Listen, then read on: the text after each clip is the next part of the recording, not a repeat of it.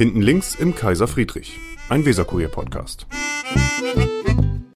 Schönen guten Tag, da sind wir wieder, hinten links im Kaiser Friedrich. Mein Name ist Michael Brandt, ich bin Chef vom Dienst beim Weserkurier. Und ich habe heute eine Gesprächspartnerin bei mir, die gemessen an den Gesprächspartnern der vergangenen Wochen und Monate den Altersdurchschnitt deutlich senkt. Das ist Franziska Tell, die neue Landesvorstandssprecherin der Grünen. Schönen guten Tag, Frau Tell. Ja, schönen guten Tag. Ich freue mich, dass wir auch hier sind.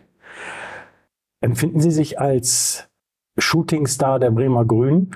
Nein, nein, ich glaube nicht, dass das jetzt der Begriff ist, den ich verwenden würde. Sie sind aber, ähm, und das war ganz bewusst, ja auf die Landesliste gesetzt worden. Ähm, das waren zwei Positionen, die da für Hoffnungsträger reserviert sind. Hoffnungsträger ist dann ein Begriff, der Ihnen äh, näher ist. Ja, schon eher, genau. Die, es gibt diese beiden Plätze, die eben auch explizit für junge Menschen da sind, um eben dafür zu sorgen, einerseits immer wieder eine Erneuerung in der Fraktion zu haben, aber eben auch die Stimmen von jungen Menschen in die Politik zu bringen, die ja oft im Durchschnitt noch nicht so sehr vertreten sind. Genau, von daher würde ich das schon irgendwie passender beschreiben. Wobei auch Hoffnungsträger irgendwie, finde ich, ein ganz schön großer Begriff ist, ehrlicherweise. Das ist äh, auch eine Aufgabenstellung, die dahinter steckt. Ne? Wenn, man, wenn man dann so bezeichnet wird, das ist, äh, äh, flößt Ihnen das auch ein bisschen Respekt ein? Auf jeden Fall. Also ich habe Respekt vor den Aufgaben, die ich jetzt übernommen habe, auch den ich jetzt zusätzlich übernommen habe, eben durch das Amt als Landesvorsitzende. Ja. Und auch natürlich vor dem Res davor Respekt, wie die Leute auf mich blicken und auch natürlich, was die Leute für Erwartungen haben. Weil, weil, weil dass sie, dass sie dann auch praktisch wenige Wochen später schon in den Landesvorstand gewählt wurden und Landesvorstandssprecherin werden, ähm, war ja zu dem Zeitpunkt noch nicht absehbar. Genau, nee, das war zum Zeitpunkt der Listenaufstellung und auch zum Zeitpunkt der Wahl überhaupt noch nicht absehbar. Und auch tatsächlich hat das eine ganze Weile gedauert, bis sich das rauskristallisiert hat. Das hat sich relativ, relativ kurzfristig dann ergeben, auch für mich, dass ich mich entschieden habe, das wirklich zu tun. Ja, ähm, weil die Aufgabenstellung für Sie und Ihren Kollegen, die ist ja klar definiert. Ne? Sie sollen den Kahn aus dem Dreck ziehen.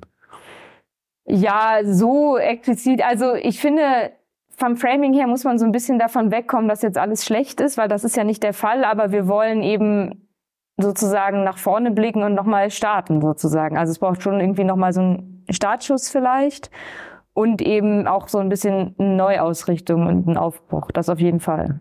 Ja, ähm, vielleicht bleiben wir da nochmal eben einmal zwei Minuten dabei. Ist es tatsächlich auch in Ihrer Wahrnehmung so, dass die Grünen bei den vergangenen Wahlen, nicht nur jetzt die letzte, ähm, immer so ein bisschen hinter den Erwartungen zurückgeblieben sind, dessen, was man sich für Bremen explizit erhofft hat? Ja. Und haben Sie da eine Antwort drauf? Also ich glaube schon, dass man sagen kann, dass wir natürlich ganz andere Erwartungen und Hoffnungen hatten und ich glaube auch, dass es ein anderes Potenzial durchaus gibt. Ich habe jetzt keine pauschale Antwort, das ist der eine Punkt, der falsch gelaufen ist oder das mhm. müssen wir anders machen. Ich glaube aber, wir müssen uns insgesamt viel besser überlegen, was sind die Punkte, wo wir die Leute vielleicht nicht erreichen oder wo wir die Leute, die wir eigentlich die uns eigentlich sympathisch gegenüberstehen, eben noch nicht überzeugen können, dass wir das auch wirklich so machen, wie sie sich das vorstellen oder sie so in dem unterstützen, wie sie es brauchen. Hm. Haben Sie da ähm, vom Landesvorstand, haben Sie da irgendwas wo Sie sagen, okay, das möchte ich in den nächsten vier Jahren auf alle Fälle, was ganz Greifbares. Also ich sag mal, äh, in den vergangenen vier Jahren hatten wir ja eine ganze Reihe von, ähm, von grünen Vorschlägen und, und Antritten, die von einigen dann als Symbole kritisiert worden sind, ähm, ob das jetzt der Wall ist oder die Martini-Straße oder bepflanzte Buswartehäuschen oder Schottergärten oder solche Sachen.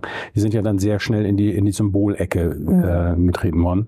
Und ich glaube, ganz ernsthaft, ganz ohne Symbole geht es gar nicht. Ähm, haben Sie da irgendwas, was Sie gerne machen möchten? Wissen Sie das schon? Also der, an, das Ansinnen für mich in den Landesvorstand zu gehen, war tatsächlich vor allem das Thema Bestärkung von Mitgliedern und Aktivierung, dass Menschen, die sich politisch einbringen wollen, das auch besser können und eben auch selber motiviert sind, für Ämter anzutreten, aber auch sich einzubringen und mit den Menschen in den Diskurs zu treten, auch in der Stadt mit den Menschen in Kontakt zu treten, auch mit den Menschen, die eben kritisch gegenüber dem stehen, was wir gemacht haben, was wir machen und skeptisch sind. Von daher sind das jetzt aus parteipolitischer Sicht gar nicht in erster Linie inhaltliche, wie Sie sagen, Symbole, die ich da vor Augen habe, sondern eben so aktives Umsetzen. Aber natürlich programmatisch sind, gibt es natürlich Themen, die für uns Grüne wichtig sind. Ein großes Thema auch aus Fraktionsperspektive, auch aus Senatsperspektive ist zum Beispiel das Thema Umgang mit der Klimakrise, Stichwort Schwammstadt, was mhm. ja vielleicht auch schon mal irgendwie irgendwo genannt wurde, aber was, glaube ich, aus verschiedenen Perspektiven total wichtig ist, weil wir die Stadt eben umgestalten wollen, dass sie ökologisch gut funktioniert, mit großen Wassermengen umgehen kann. Schwammstadt heißt, dass man nicht alles das, was vom Himmel runterkommt äh, oder in den Bächen oder Flüssen äh, fließt, dann nach Niederschlägen sofort wieder irgendwo einleitet und nicht nutzt. Das genau, heißt genau. Schwammstadt das heißt, man heißt baut Zisternen, man baut riesengroße Zisternen. Die Stadt wird im Prinzip wie so ein Schwamm, teilweise natürlich durch Bauten, die Wasser auffangen können, aber viel auch einfach dadurch, dass wir renaturieren. Also das ist auch wieder, also auch in der freien Natur gibt es solche Schwämme ja sozusagen. Mhm. Es gibt einfach Boden, der sehr viel Wasser aufnehmen kann, der den dann speichern kann und den die Bäume dann auch im Sommer, wenn es lange trocken ist, aus der Tiefe weiter nutzen können.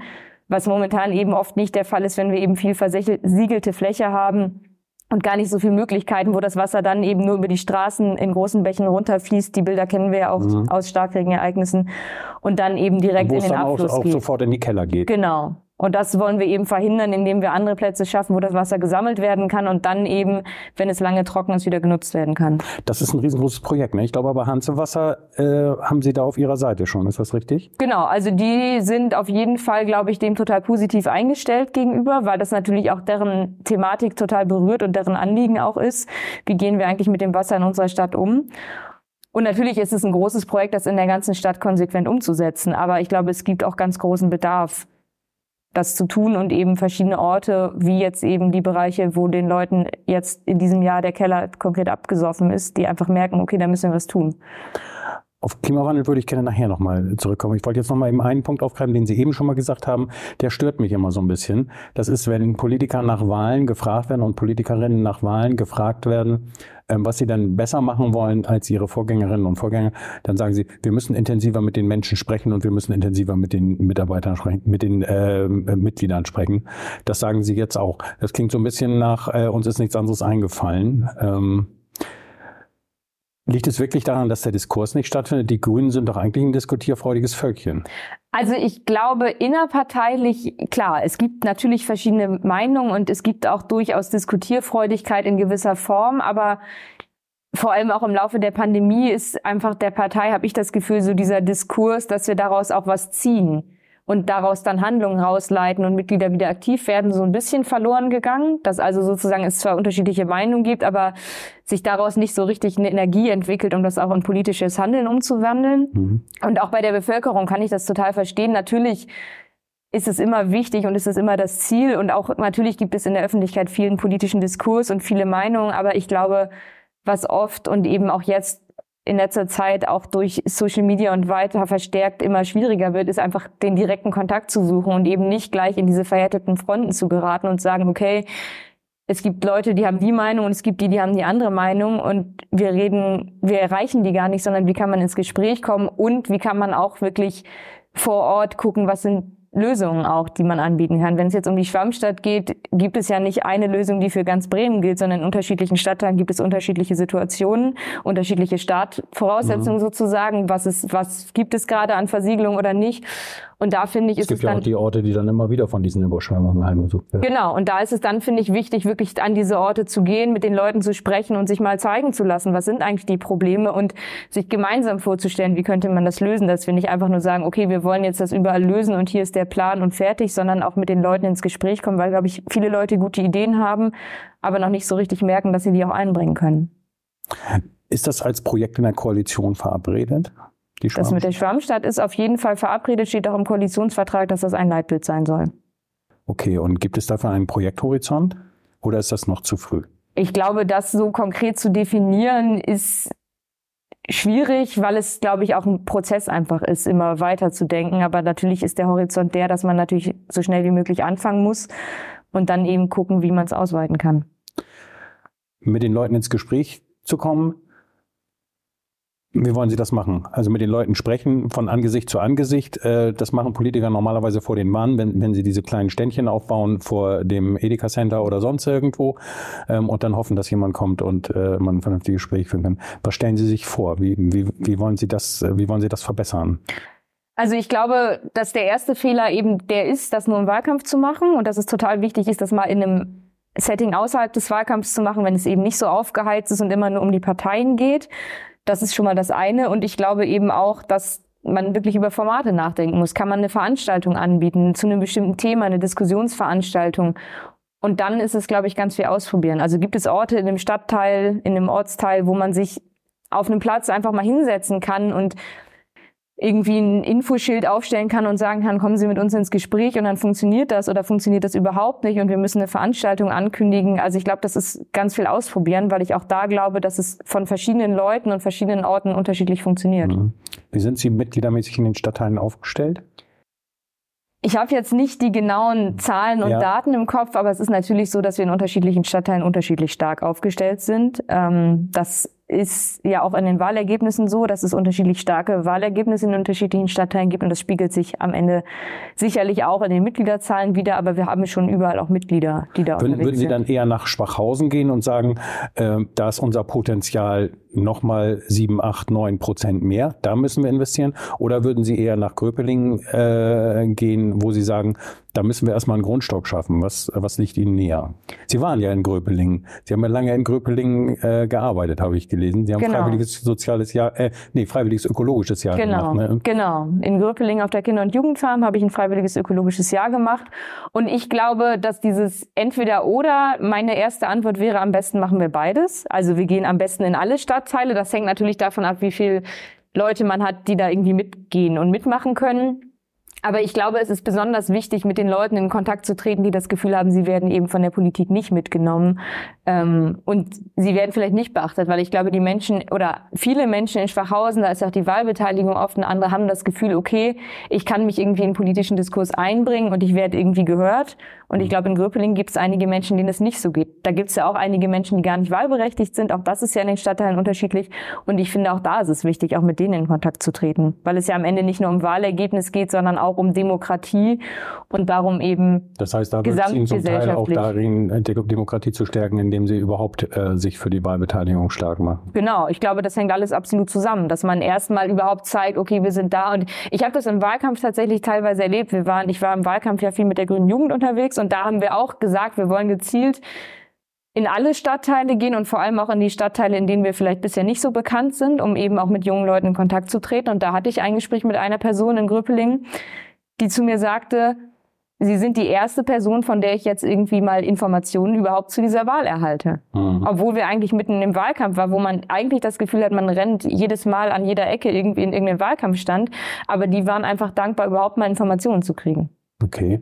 Also von daher glaube ich schon. Das ist dann ja auch so ein bisschen erstaunt, ne? Weil ja. man denkt, man wird ein bisschen äh, gerade mit Wahlwerbung dann äh, geprügelt in dieser Phase. Genau, aber ich glaube, ich glaube, es war der sozusagen der Unterschied zwischen da hängt irgendein Plakat und ich nehme okay. das passiv wahr oder ich werde wirklich aktiv von einer Person angesprochen, die mir sagt, hier sind ein paar Informationen und wenn Sie möchten, stellen Sie doch noch, können wir drüber reden, können Sie noch eine Frage stellen. Also dieses Angebot wirklich in persönlichen Kontakt zu treten, war, glaube ich, das, was da neu erschien.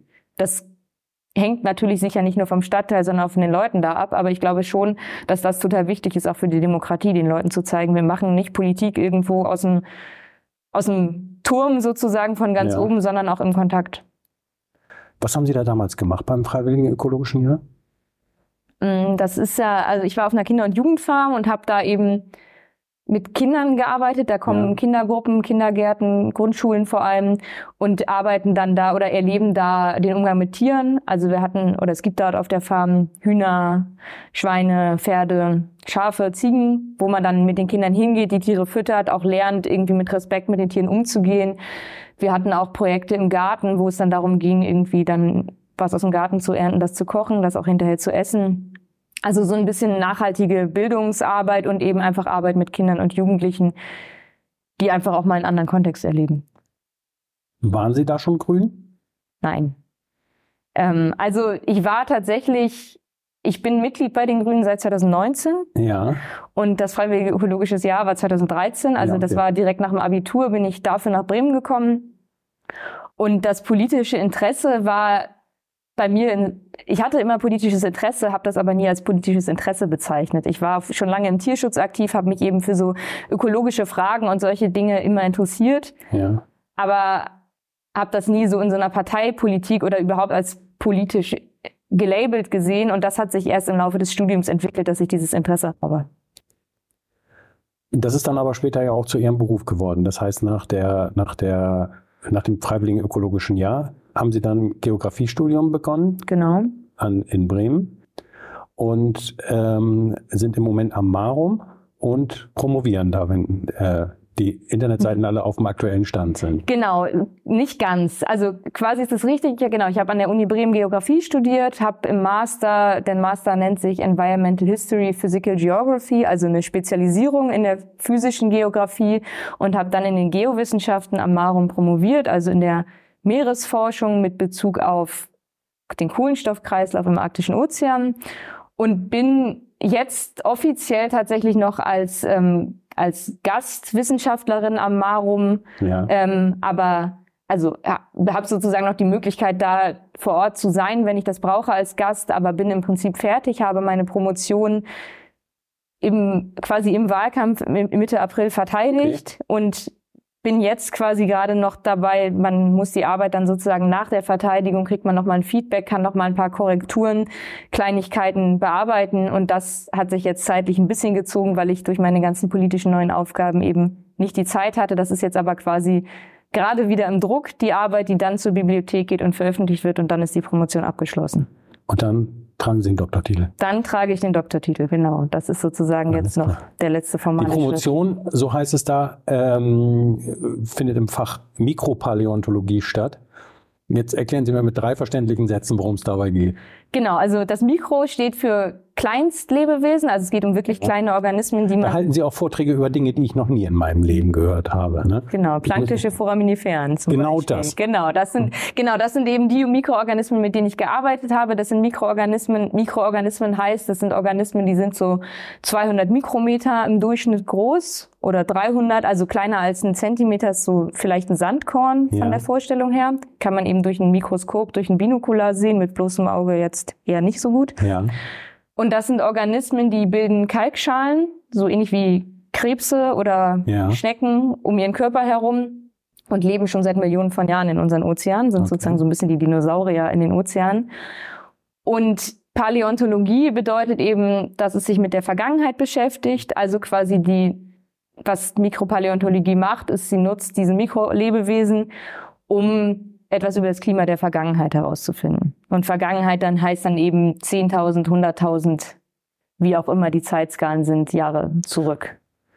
Und äh, ganz platt gesprochen, darüber wissen wir noch nicht genug, dass sich äh, dieser genaue wissenschaftliche Blick heute noch lohnt.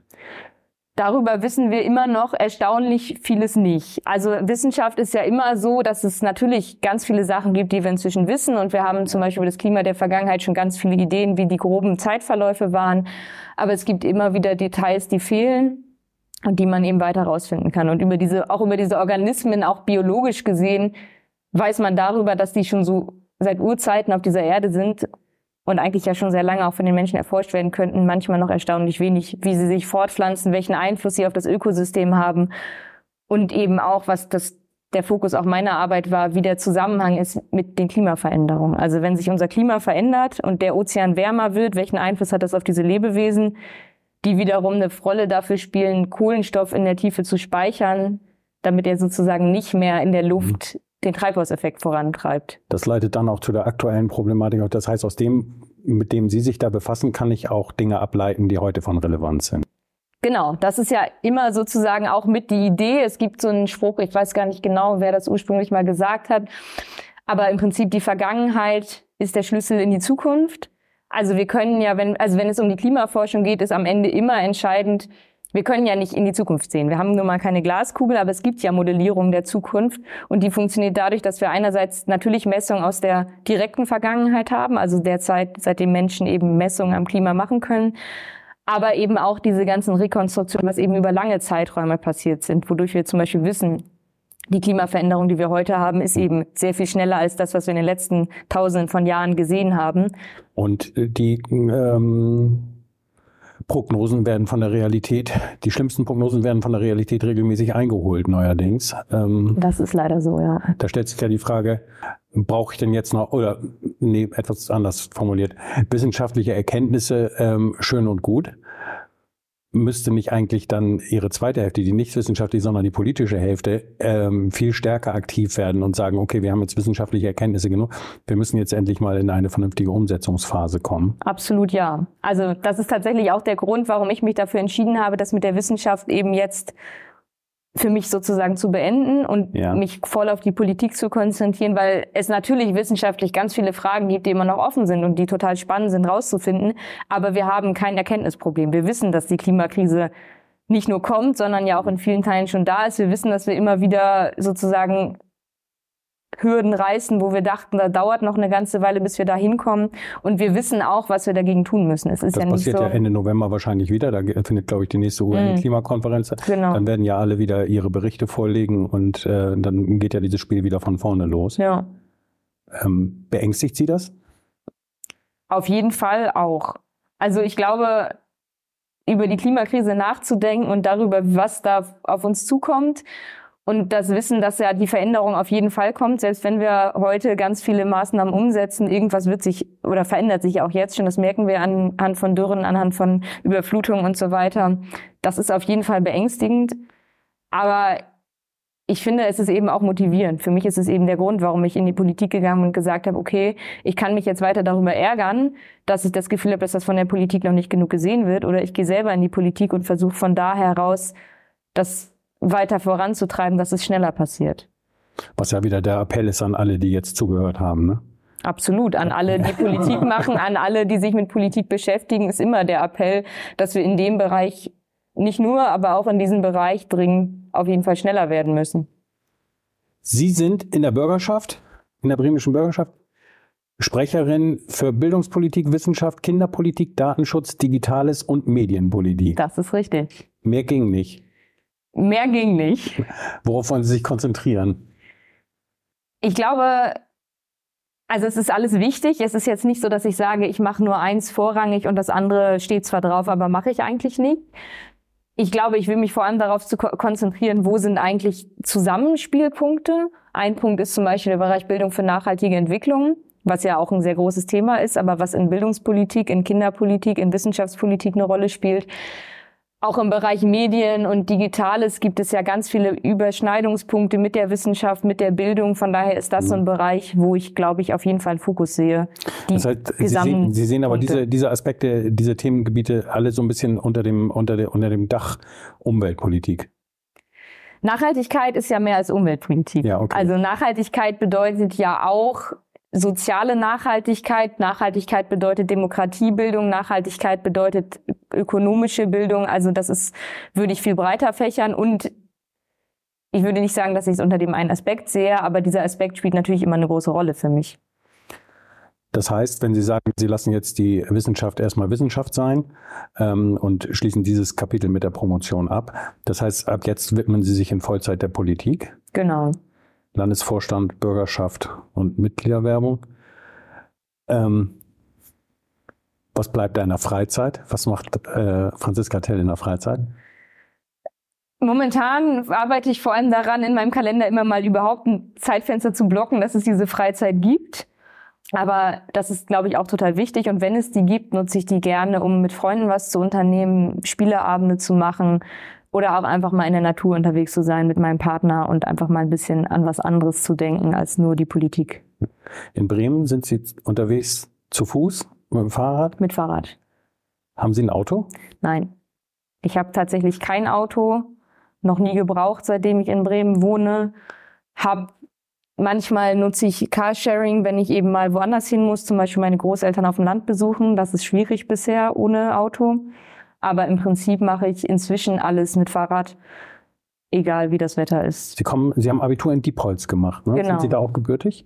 Gebürtig bin ich Oster, aus Osterholz-Scharmbeck, also quasi aus dem direkten Bremer Umland. Bin ja. dann ein, zweimal umgezogen und habe dann aber lange im Landkreis Diepholz gewohnt und bin eben in Diepholz zur Schule gegangen. Sie teilen sich äh, die Arbeit im Landesvorstand in den kommenden äh, vier Jahren so es denn so lange hält. Ähm, Erstmal zwei. Erstmal zwei. Erstmal okay. zwei, genau. Von ja, der Wahl jetzt, her. Ich dachte jetzt an die Legislaturperiode, aber okay. Genau, gewählt wird der Landesvorstand auf zwei Jahre und danach ja. muss man dann mal sehen. Sie, Sie teilen sich diese Aufgabe mit Marek Helsner, mhm. auch ein Neuling in dieser Funktion. Ja. Ähm, wie intensiv sprechen Sie im Moment miteinander und wie teilen Sie sich das auf, den Job, den Sie da vor sich haben? Also wir sind natürlich total intensiv gerade im Kontakt immer wieder. Es ist ja gerade auch so ein Finden, eben wer macht welche Aufgaben, wie sind wir zusammen unterwegs, was sind Orte und Leute und Gruppen, mit denen wir uns verständigen wollen, wie wollen wir mit den Mitgliedern arbeiten. Also der Austausch ist auf jeden Fall da und total intensiv.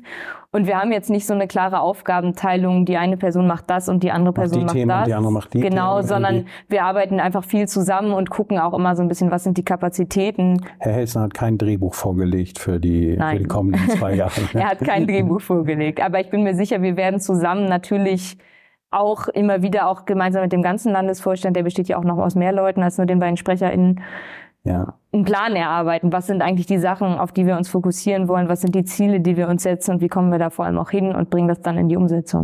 Ist das eher von der Stimmung her ähm, in, in diesen internen Kreisen, ist das eher so ähm, Gelassenheit oder ist das eher Krisenmodus nach den Ergebnissen? Ähm, Welche, wel- was für eine Stimmung herrscht da so vor? Also momentan nehme ich, oder in den letzten Wochen eigentlich auch schon, nehme ich sehr viel positive Aufbruchstimmung wahr. Also Ja. diesen Krisenmodus hatten wir natürlich direkt nach der Wahl, war der natürlich spürbar, weil wir eben ein Ergebnis gekriegt haben, mit dem so keiner gerechnet, Mhm. auf das keiner irgendwie sich freuen konnte natürlich. Ähm, aber in den letzten Wochen nehme ich auch in den verschiedenen Gremien, ich bin ja nun auch Teil der Fraktion, aber eben jetzt auch Teil des Landesvorstands und auch zum Beispiel der Landesmitgliederversammlung, nehme ich schon wahr, dass eben jetzt der Wille da ist. Wir gucken jetzt nach vorne, wir starten jetzt gemeinsam durch. Wir haben eben auch neue Leute an ja verschiedenen Stellen, neue Teams und eben die Motivation, das jetzt auch wirklich nochmal anders voranzubringen und eben uns gemeinsam zu überlegen, wie es jetzt neu und anders besser weitergehen kann. Wann planen Sie da für sich so eine Standortbestimmung und zu sagen, ja, bis hierhin haben wir das alles ganz vernünftig gemacht?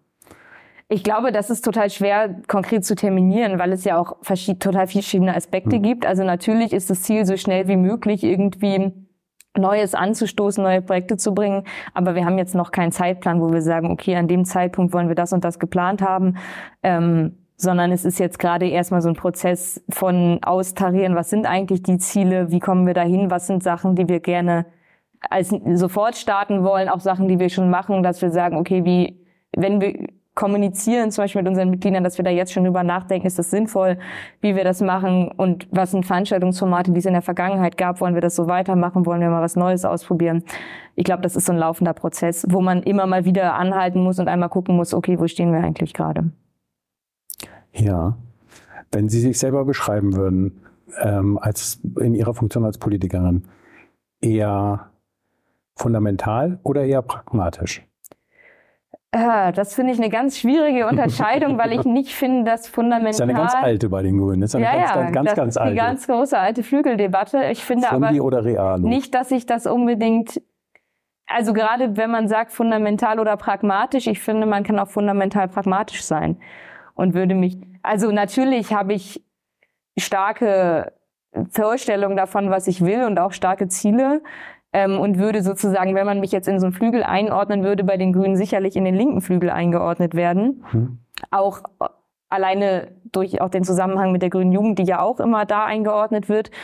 Und das finde ich auch total passend, aber ich würde mich trotzdem als total pragmatisch bezeichnen und eben lösungsorientiert und eben vielleicht auch aus meiner wissenschaftlichen Arbeit heraus eben Probleme analysieren und dann konkret skizzieren, wie wir eine Lösung finden. Alles klar. Dann haben Sie vielen Dank für das Gespräch. Ja, sehr gerne. Das war Hinten links im Kaiser Friedrich, ein Weserkurier-Podcast.